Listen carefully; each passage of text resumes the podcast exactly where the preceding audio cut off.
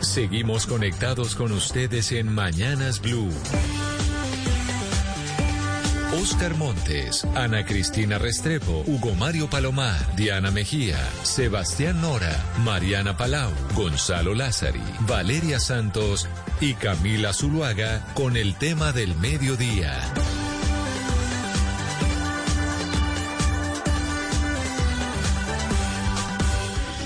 12 del día, 17 minutos. Gracias por seguir conectados con nosotros aquí en Mañanas Blue. Empezamos a las 4 de la mañana, vamos hasta la 1 de la tarde. Un saludo especial a ustedes que se conectan también, aquellos que nos quieren ver a través de Facebook Live, en la cuenta de Facebook de Blue Radio, y a nuestros televidentes de todas las noches en Noticias Caracol Ahora, el primer canal digital de noticias en Colombia, y por supuesto a todos nuestros oyentes a través de bluradio.com y a través de las diferentes frecuencias que tenemos alrededor del país. Noticia importante con la que siempre se cierra el año son las negociaciones del salario mínimo. Eso pues nos cuenta un poco qué va a subir el próximo año, cuánto se van a ganar las personas que están en el sector formal, eso sí, para las para el año 2022. En este instante está reunido el Ministerio del Trabajo con las centrales obreras, con los gremios económicos para saber cuál va a ser ese aumento que tendremos en el 2022, que todo indica va a ser concertado, porque el gobierno nacional habló de un aumento de más del 10% y los sindicatos hablan que quieren el 11%, así que están muy, muy cerquita. La pregunta es, ¿es eso conveniente para la economía colombiana, sí o no? Hay diferentes voces alrededor de esta discusión, unos que dicen que sí es conveniente para la economía de nuestro país, otros que dicen que no, porque eso lo que va a hacer es disparar la inflación y que la gente en un futuro termine con ese aumento de la inflación pues perdiendo su plata. A esta hora nos atiende desde ACOPI, que es el gremio de los pequeños empresarios, el señor Jairo Pulesio, que es el presidente de la Junta Directiva a nivel nacional. Señor Pulesio, bienvenido. Gracias por estar con nosotros hoy aquí en Mañanas Blue. Muy buenas tardes para todos los que nos acompañan y muchas gracias a Blue por esta invitación. Mire, yo quiero preguntarle a usted que representa entre otros a esos pequeños empresarios, a esas, a esas eh, MIPIMES, a esas pymes que tienen eh, pues 10, 5, 12 empleados, si este aumento de más del 10% los afectaría o no como pequeñas y medianas empresas. Eh, sin lugar a dudas hay dos segmentos, unos que son en su gran mayoría formales, que tienen eh, unos niveles de salario por encima del salario mínimo y hay otros muy pequeñitos que sí dependen fundamentalmente de este costo del salario mínimo. Nosotros lo hemos manifestado todos los años, eh, proponemos la corrección de la inflación más un tema de productividad y nosotros estamos alrededor del 8% de incremento este año pero digamos, ese 2% adicional que propone el gobierno puede ayudar a corregir esa situación de la crisis de la pandemia que ayudará a reactivar el consumo en el país. Es decir, señor Pulesio, que ustedes estarían apoyando entonces eh, pues esta concertación alrededor del 10%. ¿A ustedes no les preocupa que de pronto pues las empresas pequeñas del país, las mini pymes, etcétera, pues no puedan en realidad pagar estos salarios que ya van a estar por encima de millón de pesos con auxilio de transporte, con todas las cesantías, prestaciones? Estamos hablando de millón seiscientos mil pesos. ¿Las empresas pequeñas del país pueden pagar esta clase de salarios? Eh, nosotros en el documento que radicamos en la mesa de concertación laboral, lo que dejamos fue una salvedad eh, precisamente en ese sentido. El gobierno debe mantener los beneficios del PAES para unos sectores específicos y estamos en mora de hacer una revisión de, la, de una reforma laboral estructural. Señor Pulesio, pero ustedes tienen presupuestado, tienen un cálculo de cuántas pequeñas empresas estarían realmente en riesgo frente a este aumento. Las, las micro, las muy pequeñas, seguramente tienen una situación complicada si no se reactiva lo del PAE para el 2022. ¿Cuántas serían? Estamos hablando más del más de la mitad de la, del tejido empresarial que representamos. Pero, señor Pulecio, de, eh, ¿la posición de ACOPI es unificada? O sea, ¿todos los afiliados a ACOPI piensan exactamente igual o hay un sector con los que uno ha conversado, por lo menos en Barranquilla, que realmente están, están asustados, digamos, con el anuncio de, con este incremento por encima del 10%? Entonces le pregunto, ¿es unificada la posición que usted está planteando? ¿Todo ACOPI piensa igual? No, sin lugar a dudas. Tuvimos una discusión bastante profunda al interior de la Junta eh, la gran mayoría de los empresarios están muy preocupados por esta, por esta situación, pero digamos, nosotros eh, quisimos acogernos a esta propuesta del gobierno, porque el gobierno, digamos, ha sido muy solidario también con las microempresas. En este momento tenemos tres beneficios, que es el PAE, el auxilio para contratación de jóvenes, el auxilio para contratación de mujeres entonces esos auxilios terminan compensando ese aumento salarial. Pero entonces, señor Pulesio, este PAEF del que usted habla, que es el programa pues de apoyo al empleo formal, básicamente que lo está entregando el gobierno nacional, ¿ustedes van a pedir que ese PAEF, digamos, siga vigente el próximo año? Es decir, ¿ustedes van a apoyar el incremento que dice y que anunció el gobierno nacional y que está apoyado por la ANDI, por los sindicatos, pero ustedes van a pedir como condiciona esto que estos subsidios que entrega el gobierno nacional a las pequeñas empresas entonces sigan vigentes? ¿Ellos les han dicho que sí? Es, correcto. En el documento que ¿Y el gobierno la mesa de concertación. ¿Y el gobierno nacional les ha dicho que sí a esto? Pues eso no está en la mesa de negociación, porque eso es un tema de voluntad del gobierno. Pero en el proyecto de ley que amplió el PAE le entrega facultades al gobierno para que pueda implementarlo en el 2022. Y nosotros eh, confiamos de que el gobierno así lo hará. Pues es la posición de uno de los gremios, que además eh, es el de las pequeñas y medianas empresas, ACOPI, que dice pues que están de acuerdo con este aumento del más del 10%. Don Jairo Pulesio, presidente de la Junta Directiva Nacional de ACOPI, muchas gracias por estar aquí con nosotros hoy en Mañanas Blue. Muchísimas gracias por esta invitación, Camila. Pero hay otras voces y son eh, pues también académicos, investigadores que dicen esto puede terminar afectando eh, la economía, también generando un mayor índice inflacionario. Y cuando hablamos de un mayor índice inflacionario, ¿eso qué quiere decir? Pues que nos afecta a cada uno de nosotros porque esa platica que usted tiene en el banco, si aumenta la inflación, pues le va a servir para comprar menos cosas. El director ejecutivo de Desarrollo, Luis Fernando Mejía, que es uno de los centros de pensamiento más prestigiosos en América Latina sobre investigación económica, nos atiende y a ver si logramos tener una comunicación con el doctor Mejía, porque Fede Desarrollo ha planteado precisamente que esto no sería conveniente para el país. A ver si tenemos al doctor Mejía en la línea. Doctor Mejía, ¿nos escucha?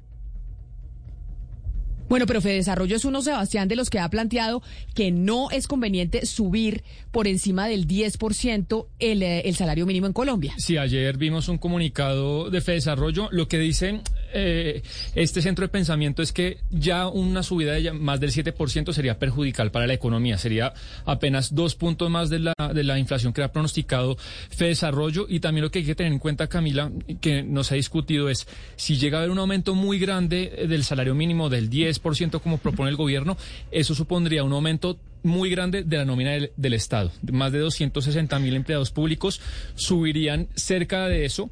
Y los congresistas, ¿se acuerdan el año pasado la polémica que se armó con el aumento del salario a los congresistas? Los congresistas también tendrían un aumento muy importante y los magistrados también, por constitución, tienen pegado el salario al de los congresistas. Entonces, pues... o sea, aquí no solo sube el, salario de todos los que se ganan el salario mínimo, sino de los funcionarios públicos, eh, Mariana. Sí, pero Camila, yo creo que también es importante un poco explicar por qué un aumento del salario mínimo puede traducirse en inflación. Y es que las empresas, para compensar ese gasto que tienen que hacer al pagarle un mayor salario mínimo, o sea, cuando se les aumenta la nómina, ellos pues ¿qué hacen? Aumentarle el precio a los productos. Entonces ayuda a ese ciclo de inflación que hemos visto en muchas partes del mundo. En Colombia también tenemos inflación importante. Eh, y, y eso después retroalimenta implementa otro proceso, que es pedir aún más incrementos salariales y, otra vez entonces se, se, le pegan más, se, le traduce ese costo de las empresas a los productos y va el ciclo y el ciclo así. Entonces también puede eh, ayudarnos a, pues también puede empujar la inflación eh, y eso no lo queremos en, en el país. Pues ya nos atiende Luis Fernando Mejía, director ejecutivo de Fedesarrollo. Doctor Mejía, bienvenido, gracias por atendernos. Hola Camila, muy buenas tardes. Un saludo muy especial para todos. Bueno, doctor Mejía, usted parece ser uno de los pocos que no está de acuerdo con el tema de más del 10%. ¿Por qué? Porque acabamos de hablar con el representante de ACOPI, que son eh, pues las pequeñas y medianas empresas que uno diría, bueno, son los empresarios que tienen que meterse la mano al drill para pagarle a los empleados más del 10% de aumento y ellos dicen que están de acuerdo. El gobierno también, obviamente las centrales obreras también. Ustedes desde la investigación académica, ¿por qué no? Pues Camila, lo primero es determinar cuáles son los elementos que se deben tener en cuenta para el aumento del salario mínimo. Son dos muy importantes. El primero, el mantenimiento del poder adquisitivo de ese salario mínimo para los trabajadores. La inflación este año en Colombia ha estado por encima del rango meta del 2 al 4% que fija el Banco de la República Estimamos que va a cerrar en un 5,3% al diciembre 31 de este año. Ese es un elemento importante. Y el otro tiene que ver con cómo los trabajadores cuando hacen un esfuerzo muy importante, por supuesto, aumentan la producción. Este año el crecimiento económico seguramente va a ser importante.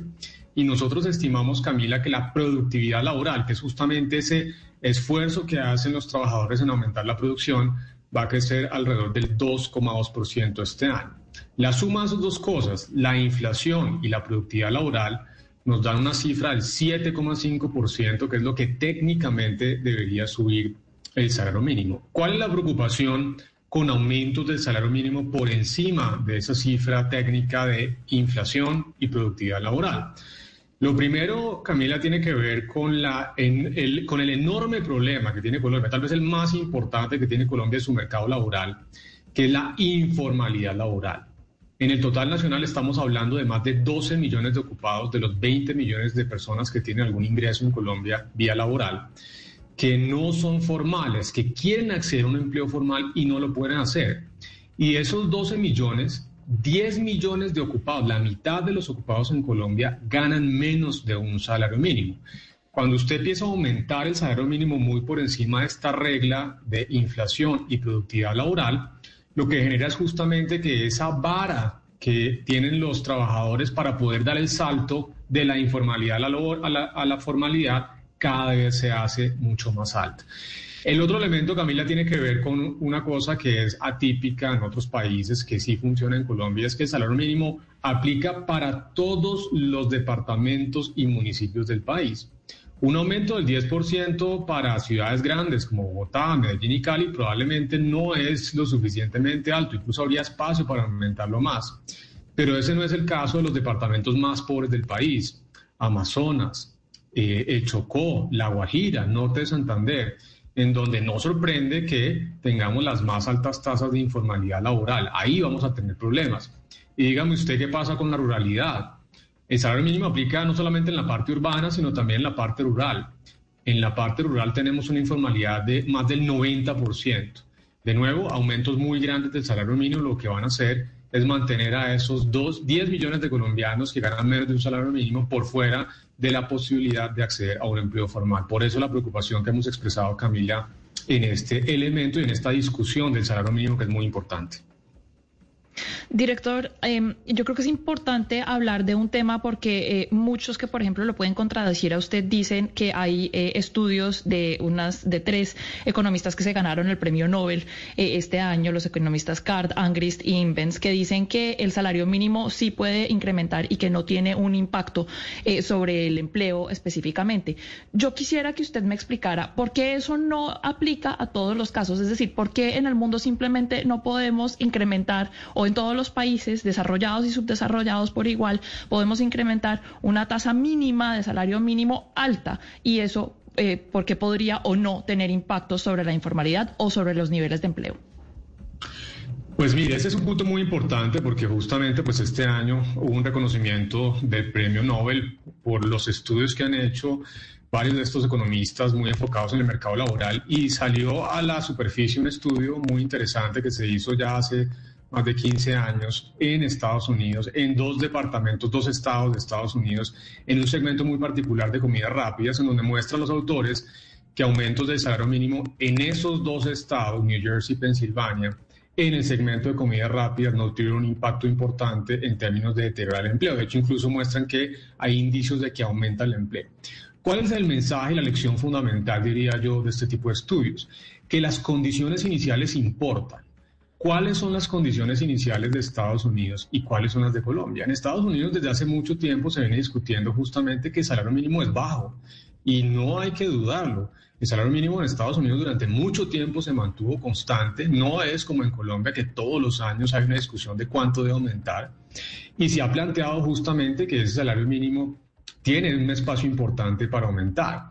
Cuando usted mira cuál es el salario mínimo en Colombia frente al ingreso medio, resulta que esa cifra es de alrededor del 30%. Vuelvo y repito, el salario mínimo en Estados Unidos es alrededor de un 30% del ingreso medio de las personas en Estados Unidos. ¿Cuáles son las condiciones iniciales, por otro lado, en Colombia? En Colombia tenemos que el salario mínimo es alrededor del 90% del salario medio, del ingreso medio, es decir, tres veces más alto en términos relativos. Cuando usted tiene un salario mínimo que está muy cercano al ingreso medio, y, lo, y pone, por supuesto, entonces una, un aumento que está muy por encima de estas dos condiciones, pues lo que va a generar son los incentivos a la informalidad laboral. Entonces, las condiciones iniciales importan, yo creo que ese es el mensaje fundamental. Por supuesto, no siempre que aumenta el salario mínimo se va a generar desempleo e informalidad, depende de esas condiciones iniciales. Director, y ya que usted nos habla de esas eh, diferencias de condiciones iniciales, entonces sí me gustaría preguntarle qué entonces tiene que pasar en Colombia para que los salarios suban, porque nosotros tenemos salarios muy bajitos comparados con otros países, también específicamente de nuestro mismo nivel de ingresos, por ejemplo. ¿Qué necesita pasar en Colombia para que de verdad sí suban los, los salarios y no tengamos que hacerlo a través de una de un decreto o de una ley que imponga un salario mínimo que puede producir informalidad? Totalmente, ese es el punto de fondo y es claro, en estas condiciones es difícil aumentar un salario mínimo por encima del 7,5% porque lo que va a hacer es inducir la informalidad, pero la respuesta de política pública tiene que ser es ¿Cómo aumentamos la productividad laboral? Ese es el tema de fondo. Y eso requiere, por supuesto, pasa de manera fundamental por el tema de la educación, la calidad de la educación, la pertinencia de la educación que le estamos dando a nuestros jóvenes en el país. Por eso no sorprende que cuando ustedes miren las tasas de desempleo, pues justamente son los jóvenes quienes tienen tasas de incidencia de desempleo más altas. De hecho, las mujeres jóvenes, la tasa de desempleo se acerca al 30%. ¿Qué quiere decir esto? Que la, el sistema educativo público-privado que tiene Colombia no es de buena calidad, no está formando de manera pertinente a nuestros jóvenes y ahí es donde deben enfocarse los esfuerzos, porque usted tiene razón, el salario mínimo en términos absolutos es bajo, estamos hablando de un salario mínimo que está alrededor de los 230 dólares mensuales, muy por debajo de lo que tienen los países más avanzados, pero eso no se resuelve subiendo el salario mínimo por decreto se resuelve justamente dándole la educación de calidad a nuestros jóvenes y especialmente formación con pertinencia para las habilidades que demanda un mundo que cada vez más está innovando y demandando, por supuesto, menos empleos con habilidades tradicionales. Ahí es donde tenemos que hacer ese esfuerzo grande para aumentar la productividad laboral de todos los trabajadores y evitar ese desastre que tenemos hoy en donde 12 millones de ocupados no están accediendo a empleos formales, empleos modernos. Sí, pero también hay otro tema que comentamos ahorita antes de que usted ingresara. Usted sabe bien, doctor Mejía, que Colombia está en una situación fiscal muy delicada. Y en un aumento del 10% subiría mucho la, nómina del Estado eh, de muchos funcionarios, más de 200 mil, congresistas, magistrados, y subiría también, por ejemplo, las transferencias a Colpensiones, eh, algunos subsidios a, a AFP. Si eso llega a pasar, este 10% en su opinión, eso es un tema fiscal muy complicado, sería difícil o no, o el impacto no, sería, no sería tan grave.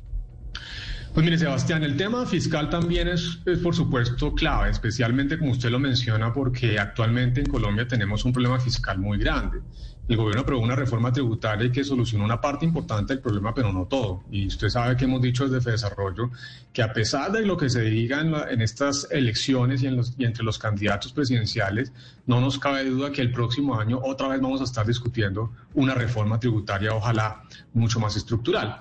Lo que usted menciona es tiene todo el sentido. Esto, por supuesto, le va a poner presión adicionales al gasto público a través de los impactos en las negociaciones salariales. Pero yo diría que me, preocupa aún más eh, un tema, Sebastián, que es el impacto en inflación. ¿Por qué? Porque cuando usted empieza a subir el salario mínimo muy por encima de la inflación y la productividad laboral, y piensa en las empresas más pequeñas, en donde los márgenes son justamente pequeños, especialmente en el comercio, pues hay todos los incentivos para justamente aumentar los precios y esto va a tener impactos importantes entonces en la inflación. Y la inflación, ya lo sabemos, es una cosa que afecta especialmente a los hogares más pobres. Así que no es solamente el tema fiscal, que por supuesto va a añadir a las preocupaciones que ya existen, sino también los efectos de segunda ronda en el aumento de precios de bienes y servicios. Pues es el doctor Luis Fernando Mejía, director ejecutivo de Fedesarrollo. Como yo les decía, uno de los centros de pensamientos más importantes de América Latina en términos de investigación económica, pues dándonos eh, sus explicaciones y argumentos de por qué tal vez no es conveniente que subamos en Colombia el salario mínimo por encima del 10%. Doctor Mejía, muchas gracias por, por atendernos y por estar el día de hoy con nosotros aquí en Mañanas Blue, cuando se está llevando a cabo en este instante precisamente la negociación para tratar de llegar a un acuerdo entre el eh, Ministerio del Trabajo, las empresas, los sindicatos, los gremios, para saber cuál va a ser esa cifra que tendremos el próximo año. Pero pues todo indica que sí, que será de más del 10%. Gracias por acompañarnos y feliz día. Bueno, Camila, muchas gracias por la invitación. Un saludo muy especial para todos. Un feliz martes. Pues ahora quiero preguntarle una cosa, Sebastián. Cuando uno mira las cifras del DANE en Colombia, ¿cuál es la ciudad que tiene mayor informalidad? ¿Eso qué quiere decir? ¿Cuál es la ciudad que tiene más personas trabajando sin todos los requisitos de ley, entiéndase, pues cajas de compensación familiar, salud, pensión, etcétera, etcétera. y que cobra casi siempre en efectivo por fuera del sistema financiero y formal. Eh, según el DANE este año, Camila, de las 23 ciudades eh, y áreas metropolitanas más importantes, le voy a dar las tres primeras. Cúcuta es la ciudad más informal del país, con el 69.1%, después Riohacha, 66.9% y Cincelejo, 65.6%. Cúcuta, capital del norte de Santander, la que tiene mayor informalidad en el país, pues precisamente vámonos eh, para allá, vámonos para el norte del país, porque nos atiende Armando Peña. Armando Peña, hasta hace un par de días, era el presidente de la Cámara de Comercio de Cúcuta, para preguntarle sobre esto, sobre el aumento del salario salario mínimo por más del 10% a una ciudad, por ejemplo, como la suya, ¿cómo la afecta donde la informalidad es la más alta del país? Doctor Peña, bienvenido. Mil gracias por estar con nosotros hoy aquí en Mañanas Blue. Hola, hola, ¿cómo están? Bueno, eh, muchas gracias por la oportunidad de contarles nuestra percepción desde Cúcuta y Norte de Santander. Eh, realmente nosotros eh, lo vemos realmente pues lo, que estamos viendo es, primero quiero contarles que eh, nosotros venimos recuperando el empleo en nuestra ciudad eh, de manera progresiva. Incluso estamos recuperando el empleo por encima de los niveles que se están dando a nivel nacional. Eh, entonces, pues nosotros sí creemos que es muy importante pues tener este tipo de, de, incrementos acordes un poco a la inflación. También es importante mencionar que el IPC de nuestra ciudad es uno de los más altos del país. Entonces también necesitamos incrementar el nivel de ingresos y la capacidad eh, adquisitiva de, nuestra gente, digamos, del grueso de la población. Eh, pero de todas formas, también vemos con, con que esto puede afectar el crecimiento de los emprendimientos, la creación de nuevas empresas. Nosotros tenemos también algo eh, pues muy particular y no creo que no es particular porque ocurre a nivel nacional, más del 90% de nuestro tejido empresarial está conformado por empresas, por microempresas. Entonces realmente esto puede afectar notablemente este ritmo en el que vamos un poco recuperando empleos, generando nuevos emprendimientos. Y otro tema importante es que el tejido empresarial de nuestra ciudad son empresas muy jóvenes. La mayor parte de ellas están entre 3 y 5 años de, de, creación. Entonces vemos que este incremento salarial pudiese un poco impactar ese ritmo eh, al que venimos creciendo en términos de empleo. Eh, otro tema eh, también importante y, que vale la pena pues, mencionar. Pero doctor Peña, ahí déjeme, yo lo, yo lo voy a interrumpir, discúlpeme que lo interrumpa, ya usted nos sigue contando los otros temas importantes. Esto quiere decir que para ustedes que están en la ciudad, y repito, con la informalidad más alta del país, es decir, gente que no está contratada con el salario mínimo, sino gente que está contratada por debajo del salario mínimo y que no, cuesta no cuenta con todas las prestaciones, ese aumento de más del 10% afectaría a esa población y, afectaría la creación de empleo, de que ustedes han venido teniendo en, en, los últimos meses. Es lo que usted está queriendo decir. Que tal vez para una ciudad como Cúcuta, con, con los niveles de informalidad, ese aumento del salario mínimo no es la mejor idea. Sí, sí, realmente es, es, un tema complejo porque tocaría balancearlo muy bien, balancearlo muy bien. Ahora, otro tema importante es, es un poco la definición de, de, informalidad, ¿no? Realmente eh, lo que nosotros vemos bajo la definición que se está dando es que aquellas empresas que tienen menos de cinco empleos eh, son aquellas que son informales. Entonces, digamos que si nos ajustamos a esta definición, eh, realmente vemos que se van a afectar principalmente las pequeñas y las empresas que es un poco como está compuesto el tejido empresarial. Realmente es un tema complejo porque también necesitamos incrementar la capacidad adquisitiva de nuestra gente, pero por el otro lado también tenemos a los empresarios buscando la forma de formalizarse, valga la redundancia, entonces ese balance es un poco donde está el quid del asunto, ¿no? Claro. Permítame, doctor Peña, porque también nos atiende a esta hora en la línea el presidente de FENALCO, el doctor Jaime Alberto Cabal, quien está en este instante en la reunión con los sindicatos, con los gremios, con el gobierno nacional, para preguntarle, doctor Cabal, dándole las gracias porque nos atienda estos minuticos aquí en Mañanas Blue, su posición en esa mesa de concertación sobre el aumento por encima del 10% del salario mínimo. Estamos hablando con diferentes personas alrededor del país y nos parece importante contar con, eh, con su voz. Gracias por atendernos. Bueno, muchas gracias Camila, un saludo para todos. Bueno, la verdad es que yo creo que se está gestando un acuerdo. doctor Caballero, es que es que le estoy oyendo muy mal porque creo que no se está poniendo el teléfono eh, donde tiene que ser. Entonces, eh, para que me ayude, por favor, porque lo estamos oyendo lejos. ¿Ahora sí me escuchan mejor? Ahora lo oímos perfecto. Bueno, perfecto. No, la verdad, eh, muchísimas gracias. Yo creo que se está generando un acuerdo que va a ser histórico, eh, tripartito, como hace muchos años no se lograba, que es una concertación entre el gobierno, los empresarios y los trabajadores para tratar de darle al pueblo colombiano pues un mensaje positivo eh, de cara a lo que va a ser el incremento de, del salario mínimo. Ya hay un acuerdo inicial sobre el millón de pesos, falta acordar temas relacionados con auxilio de transporte y otros aspectos relacionados con pensiones, pero yo creo que va por muy buen camino el acuerdo y con un gran esfuerzo, pues los empresarios estamos eh, sumándonos a esta iniciativa, dado que pues obviamente es un costo bastante más alto que lo que implicaría la inflación y algunos puntos de productividad. Eso quiere decir, doctor Cabal, que los empresarios están de acuerdo y están dispuestos entonces a que el aumento sea por encima del 10% y que desde hace mucho no veíamos un acuerdo entre las tres partes, empleados, em, eh, empresarios y gobierno. Ustedes se suman a ese acuerdo.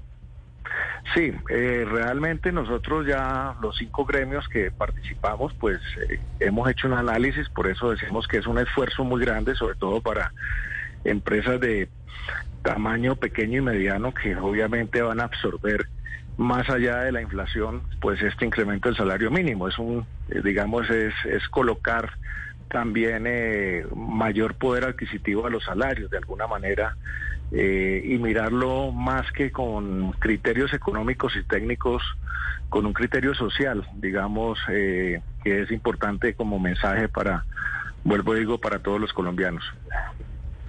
Pero doctor Cabal, ustedes están haciendo una apuesta y es pues obviamente poner más plata en los bolsillos de los colombianos y esto puede llegar pues a estimular la demanda y entonces puede causar que todas estas empresas pequeñas también puedan llegar a, a tener más posibilidades y oportunidades de incrementar su oferta.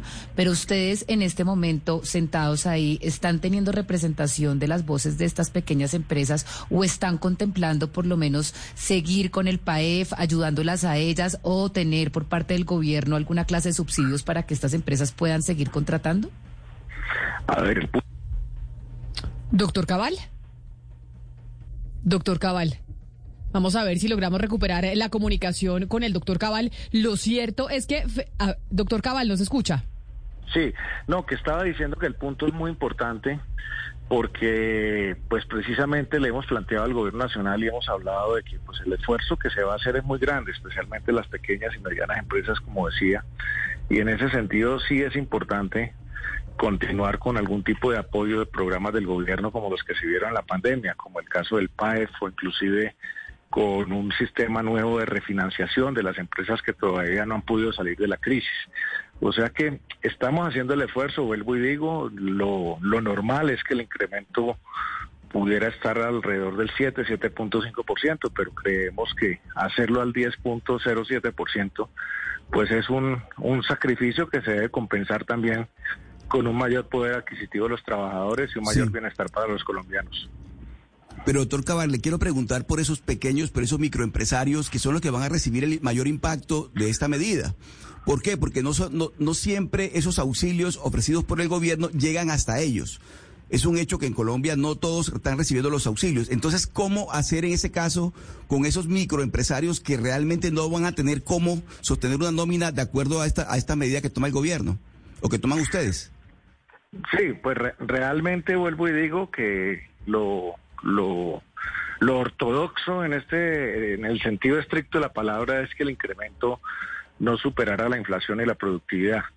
Pero se está haciendo un esfuerzo, digamos, de generosidad para poder también colocar mayor cantidad de, digamos, de poder adquisitivo de los trabajadores y que esto también estimule la demanda, de, especialmente de estas empresas que van a asumir el costo pero por supuesto que es el gobierno al que le corresponde pues eh, complementar de alguna manera el esfuerzo que se ha hecho por parte de los empresarios y los también los, los gremios para que estos programas eh, complementarios fluyan y puedan en el año próximo pues llegar a buen puerto.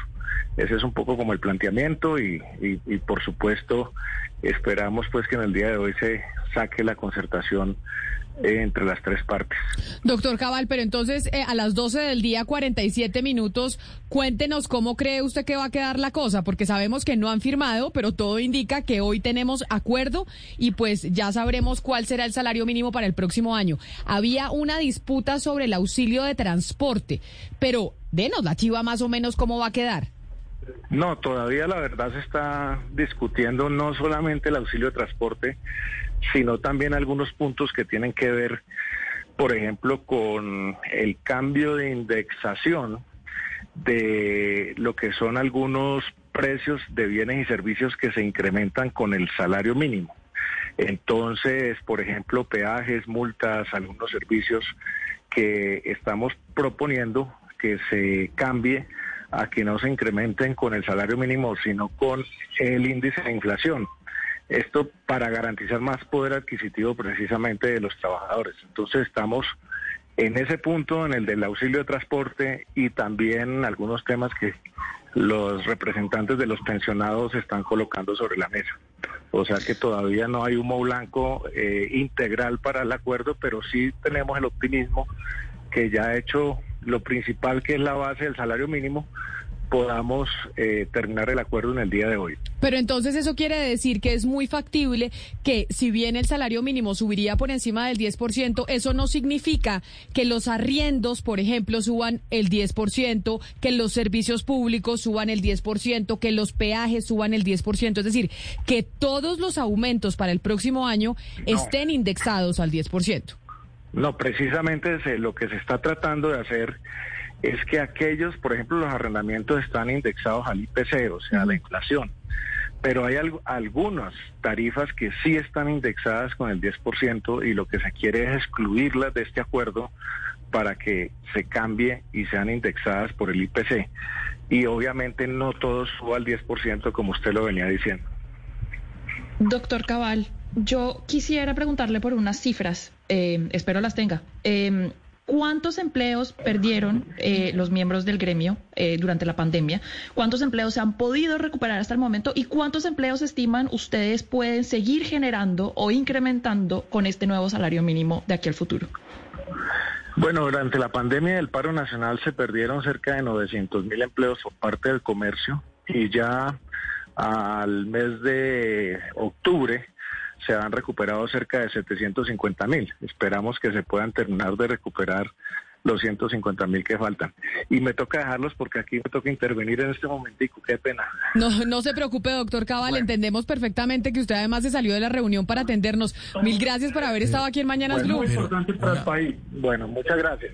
Una, bueno, no. Se nos fue el fue doctor Cabal, es que se salió Hugo Mario de la reunión, imagínese, para contarnos cómo va, si nos hizo de reportero de cómo están las mesas de negociación allá adentro. Sí, Y- pero yo creo que eso va, eso va a quedar como está planteado por el gobierno, Camila, finalmente un millón de pesos salario mínimo, que no es el costo para el empleador, ¿no? Porque obviamente el empleador paga prestaciones, paga Sí. eh, primas y demás. Pero importante Pero- lo que él estaba diciendo de la indexación de los precios, porque uno dice, bueno, se sube el salario mínimo, pero si se van a subir todos los precios al final, el aumento real del salario para el eh, ciudadano, pues no se da, porque tienen que pagar entonces más caro absolutamente todo. Bueno, de hecho ya está más caro los alimentos, está más caro el combustible, bueno, ya todo está mucho más caro en el, en, en el comercio y en, Pero- en Colombia en general han subido los precios. Pero está más caro también por el tema inflacionario que, te- que estamos Obvio. viviendo a, a nivel mundial. Porque, Mariana, usted que está en Europa, los temas de inflación en Europa son preocupantes. Y ni qué decir lo que está pasando en Estados Unidos. Es decir, po- estamos enfrentando una- un nivel inflacionario que no se vivía hace muchas décadas. Exactamente. Eh, vimos el viernes pasado, por ejemplo, que en Estados Unidos la inflación llegó a un 6.9%. Eso es altísimo. eh, es eh, muy mucho es el nivel más alto en los últimos 40 años. En Europa está casi al 5% también. Es decir, esto es un fenómeno que está impactando por lo menos a estos países desarrollados, a estas economías grandes, eh, mucho. Pero a mí también me interesaría, por eso le preguntaba al señor Cabal que qué proyecciones tenían hacia el futuro en cuanto a, cómo- a qué podían generar en cuanto a empleo, porque es decir, una cosa es recuperar la cantidad de empleos que se perdieron durante la pandemia, pero otra cosa es generar más empleos. Y a mí me hubiera gustado mucho que de pronto, no sé si tenían el estudio o si tenían una cifra o si tenían una aproximación de cuántos empleos puede seguir generando los miembros de FENALCO con un salario mínimo de este tamaño y cuánto y cómo se traduce eso a la recuperación económica total del país, porque recordemos que lo que nos decía el doctor Mejía, la productividad es lo que importa para, para proyectar la economía, para propulsar la economía y no sabemos si esta, si esta capacidad de, ente- de empleo en verdad La noticia del momento en Blue Radio. Me disculpa, Mariana, 12 del día, 53 minutos, porque la noticia del momento está con el salario mínimo, porque ya llegaron a una concertación gremios, gobierno y sindicatos. Marcela Peña, ¿en cuánto va a quedar el salario mínimo para el próximo año? Hola Camila, el, el salario mínimo, incluyendo el subsidio de transporte, va a quedar en 2022 en 1.117.172 pesos. Hay acuerdo entre las centrales obreras, los empresarios y el gobierno nacional. En este momento todavía están dentro del salón. Hay aplausos, están firmando el documento y además va a haber una carta de intención en la cual se comprometen a evaluar algunas de las preocupaciones que expresaron los sindicatos, como por ejemplo el aporte en salud que hacen los pensionados del país que ganan más de un salario mínimo. En contados instantes van a salir a hacer el anuncio oficial el ministro del Trabajo, Ángel Custodio Cabrera, los líderes gremiales que vinieron aquí presencialmente a la reunión. Estamos hablando de Hernando José Gómez, el presidente de Asobancaria, de Jaime Alberto Cabal, el presidente de FENALCO, también de Jorge Bedoya de la SAC. Ellos también van a estar junto a los presidentes de las centrales obreras que ya dieron su sí a esta propuesta de incremento. Ya van a hacer el anuncio en minutos y también a explicar el desagregado de cuánto de esa parte corresponde efectivamente al salario. Hasta la última conversación era un millón de pesos y cuánto al subsidio de transporte que todo parece indicar es 117 mil 172 pesos, Camila. Pero entonces, Marcela, cuando usted dice que ya quedó para el 2022 el salario mínimo en 1.117.172 pesos, eso incluye el eh, subsidio de transporte dentro del salario. Es decir, ese va a ser el total del sueldo que recibirá un trabajador ya con subsidio de transporte y demás. Ese es el sueldo que aplica para 2.2 millones de trabajadores formales que tiene el país y que se ganan un salario mínimo. Pero hay que decir también, Camila, que en el país hay 3 millones 650 mil trabajadores que ganan el salario mínimo de forma eh, informal y a ellos pues normalmente no les pagan el subsidio. Camila va a hablar en este momento para darse las primeras declaraciones. Están entrando ya la prensa A ver, Marcela, yo sé que usted está caminando ahí porque están saliendo en este momento del salón eh, de la reunión donde se está concertando o donde se concertó el salario mínimo para el 2022. Está el ministro Ángel Custodio Cabrera con los sindicatos, con los gremios. Ahorita hablábamos con el eh, presidente de FENALCO, que además el próximo año va a quedar como presidente del comité intergremial, es decir, de todos los gremios del país, el doctor Jaime Alberto Cabal. Marcela, ¿sabemos quién va a dar la primera declaración? El que va a hablar de primero es el ministro de Trabajo, Ángel Custodio Cabrera. Se lo digo en un segundito. Bueno, ahí está Marcela. Yo sé que usted está tratando Camila, de entrar a la mire, rueda de prensa. ¿sabe qué? Dígame. Yo creo que hay que, yo creo que esto es una buena noticia para el país, porque el país siempre ha tenido un incremento del salario mínimo de una manera ortodoxa y esto no se ha, digamos, eh, podido, eh, digamos, eh, constatar que afecte o que cree más empleos el hecho de ser tan ortodoxos. Por primera vez se está tomando un riesgo, un riesgo que podría en realidad poner más plata en los bolsillos de algunos colombianos, de algunos, porque hay que decirlo, y esto podría impulsar mucho más la economía y podría de pronto no afectar la creación de trabajo eh, formal, porque es que al final la, la- la ortodoxia anterior tampoco generó más trabajo. Entonces creo que por primera vez estamos haciendo algo diferente vamos a ver si funciona o no funciona. Lo que no podíamos era seguir igual, era seguir con las personas con un salario que no les alcanzaba para nada y, y- y también una reactivación económica que tampoco estaba generando los suficientes empleos. Entonces vamos a ver si este impulso económico, esta cantidad de plata que van a recibir las personas va a poder en realidad crear más trabajo vía más demanda, más oferta. No, pero, pero Valeria, yo no creo que esta sea una manera ortodoxa de subir el salario mínimo. Es una manera bastante. Este no, antes, No, ah, antes. no, Estoy hablando de la, ni- la manera ni- antes, como la estaban no, subiendo. No, ni Nunca la había habido ni- un ni aumento la así. anterior. No, ni la anterior. Es una manera discrecional en la que, en teoría, se sientan unos señores que, que no representan a todo el país y al final, de manera discrecional, el presidente dice cuánto es el salario para todas las ciudades del país. Y si uno mira, eh, realmente la productividad lleva 20 años estancadas, es decir, que siempre los aumentos están muy por encima de la productividad y es una manera que nos decía eh, ahorita el doctor Mejía, muy poco usual y muy poco común de subir los salarios en el mundo. El presidente firma un decreto y casi siempre, ya para terminar Camila, en año electoral precisamente usted ve los picos de aumento del salario, siempre casualmente es en año electoral. Por supuesto, creo que hay una motivación de satisfate- sati- satisfacer a la gente. Ah, pero qué bueno que haya sido concertado. El salario mínimo este año, Sebastián, y no por decreto como solía pasar antes en Colombia. Muy importante la concertación y ojalá el poder adquisitivo de los colombianos, pues, sea realmente significativo y que se vea reflejado en, en- en la reactivación económica que necesita el país.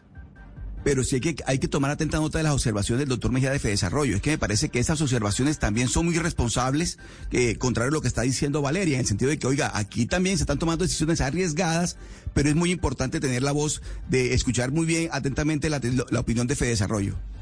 Pues esa es la noticia, 12 del día, 58 minutos. Para el próximo año, escúchelo bien, el salario mínimo será de 1.117.172 pesos. Vamos a hacer una pausa y después quédense conectados con Blue Radio, escuchando al ministro de Trabajo, a los gremios, a los sindicatos, en su rueda de prensa anunciando esta, una de las noticias más importantes de fin de año.